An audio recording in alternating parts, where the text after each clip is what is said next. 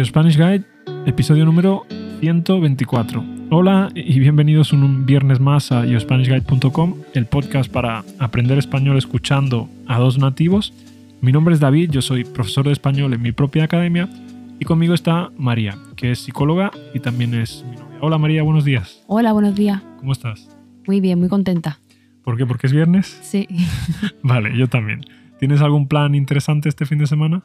Bueno, pues tengo pensado eh, ir con. salir con, con mis amigas eh, esta noche y mañana ir a comer a algún sitio al aire libre con la familia. Vale, bien. Pues yo voy a ir también con tu familia, por supuesto. Y nada, quedaré con mis amigos. También tengo planeado ir a IKEA. Así que bueno, tengo planes para, para este fin de semana. Bueno, vamos sin más dilación a entrar en el tema del que vamos a hablar hoy. Hoy vamos a hablar de un cantante que se llama Paudones, o mejor dicho, se llamaba, y digo se llamaba porque ya no está entre nosotros, es decir, está muerto. ¿no? Paudones era el líder de un grupo llamado Jarabe de Palo, y es un grupo que prácticamente todos los españoles de nuestra generación conocen, ¿no? Y este chico murió de, de cáncer, tuvo un cáncer de colon, y no sé por qué, en la última etapa de su vida se volvió, pues, un poquito más relevante, si cabe, ¿no? Siempre fue relevante a lo largo de su vida, pero ¿por qué fue relevante al final de su vida? María. Pues yo creo que como padeció un cáncer tan largo, estuvo tanto tiempo enfermo, en la última etapa él sabía que tenía la muerte muy cerca. Entonces, bueno, adoptó pues mm, una filosofía de vida pues propia, ¿no? De alguien que, que sabe que va a morir pronto, ¿no? A nivel, a nivel de pensamientos y demás. Entonces yo creo que la relevancia que tuvieron estas reflexiones de él y sus últimas entrevistas fue por eso, por, por, por ser una persona que sabía que su vida se iba a terminar pronto, siendo joven. Ah, hay un, un, un artículo muy famoso que se publicó en el Chicago Tribune hace muchísimos años y es el, el de Ponte Protector Solar, no sé si lo has leído, supongo Sí. que sí. Y hay uno de, lo- de los consejos que te da en ese artículo, dice que lo- los problemas de verdad vienen un martes a cualquiera a las 4 de la tarde. Es decir, es una forma de decir que nosotros estamos en el día a día pensando pues en cosas materiales, ¿no? En problemas eh, pequeños y después la vida viene y te sorprende pues un día así con un problema auténtico, ¿no? Un problema de verdad. En el caso de este, de este cantante, pues un cáncer.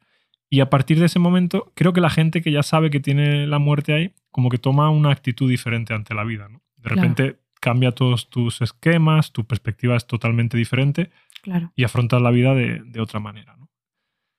Bueno, pues vamos a hablar de, lo- de los 20 mandamientos que este chico dejó escritos eh, y que se titulan 20 mandamientos para, para ser feliz. Yo creo que prácticamente podemos resumir todos en, en lo que sería Carpe Diem, ¿no? Vamos a leer algunos de ellos y María y yo pues los comentamos. El primero dice que sepamos vivir el presente. ¿Qué piensas tú de eso, María? ¿Tú crees que nosotros no sabemos vivir el presente? O sea, no tú y yo, sino la sociedad en general. Pues no, creo que tenemos muchas dificultades para estar en el presente, cada vez más, ¿no? De hecho, de esto puede hablar un poco más la psicología, ¿no? Y sus estadísticas, que dicen que la- las, dos, mm, las dos pandemias mundiales la salud mental son la ansiedad y la depresión. Y los psicólogos precisamente decimos que la ansiedad es un exceso de futuro, es es decir, demasiado futuro, y la depresión es un exceso de pasado. Es decir, mucho pasado, ¿no? Entonces, yo creo que está relacionado con esto, con las dificultades que tenemos de estar viviendo el presente, porque tenemos en la mente o mucho sobre algo que nos ocurrió en el pasado, o que no hicimos bien, o que, no, o que nos ocurrió, o en lo que está por llegar que todavía no, no ha ocurrido, ¿no? Vale, sí, está muy relacionado con el segundo, ¿no? Que dice que no perdamos el tiempo pensando en, en el futuro. Eso es. Y sí, estoy de acuerdo con- contigo. Lo que dice María en resumen es, si estás todo el tiempo pensando en lo que vas a conseguir, en el futuro, en lo que te va a llegar, pues te vuelves una persona eh, con ansiedad, ¿no? Y si estás todo el tiempo pensando en lo que hiciste mal, en lo que, en lo que pudiste hacer y no hiciste, pues al final te conviertes en una persona depresiva, ¿no?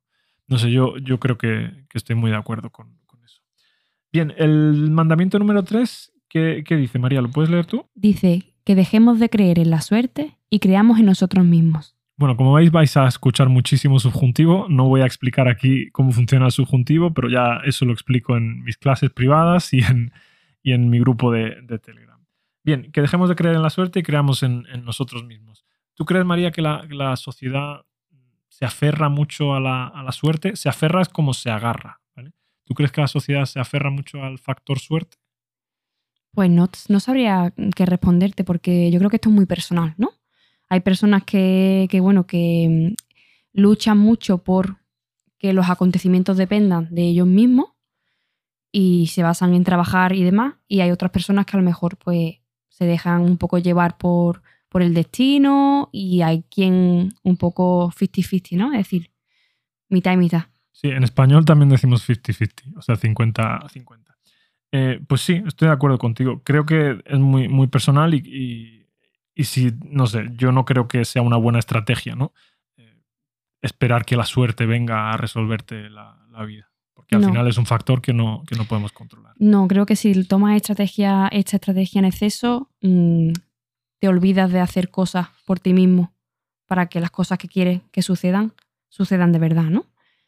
Yo ni siquiera he hecho la, la lotería, porque creo que que no sé, Einstein decía que la lotería era el impuesto de los, de los imbéciles y yo creo que también es una forma ¿no? de aferrarte a, no sé, que un golpe de suerte te resuelva, te resuelva la vida. Bien, el número cuatro dice que dejemos de hacer montañas de granitos de arena. Esto es una expresión muy interesante para los estudiantes de español. ¿Qué significa hacer una montaña de un grano de arena? Pues significa exagerar, ¿no? Como dramatizar algo eh, sobredimensionarlo. Exactamente. Un problema pequeño, pues si tú lo haces grande, significa que estás haciendo una montaña de un grano de arena, ¿vale? A mí me gusta, hay otra expresión que también me gusta mucho que es ahogarse en un vaso de agua. Uh -huh. Hay gente que se ahoga en un vaso de agua, es decir, hay gente que tiene un problema pequeño y lo sobredimensiona. Y bueno, pues es imposible ahogarse en un vaso de agua, ¿verdad? Pues ahí, de ahí la, la expresión. Sí, yo creo que lo contrario de esto sería relativiza. Hay que verlo todo, pues al final, en, en contexto, ¿no? Bien, dice el número 5 que la tristeza nos dé ganas de reír, que nos riamos mucho. ¿Qué piensas sobre esto? Bueno, pues yo aquí eh, estoy un poco como dividida, ¿no?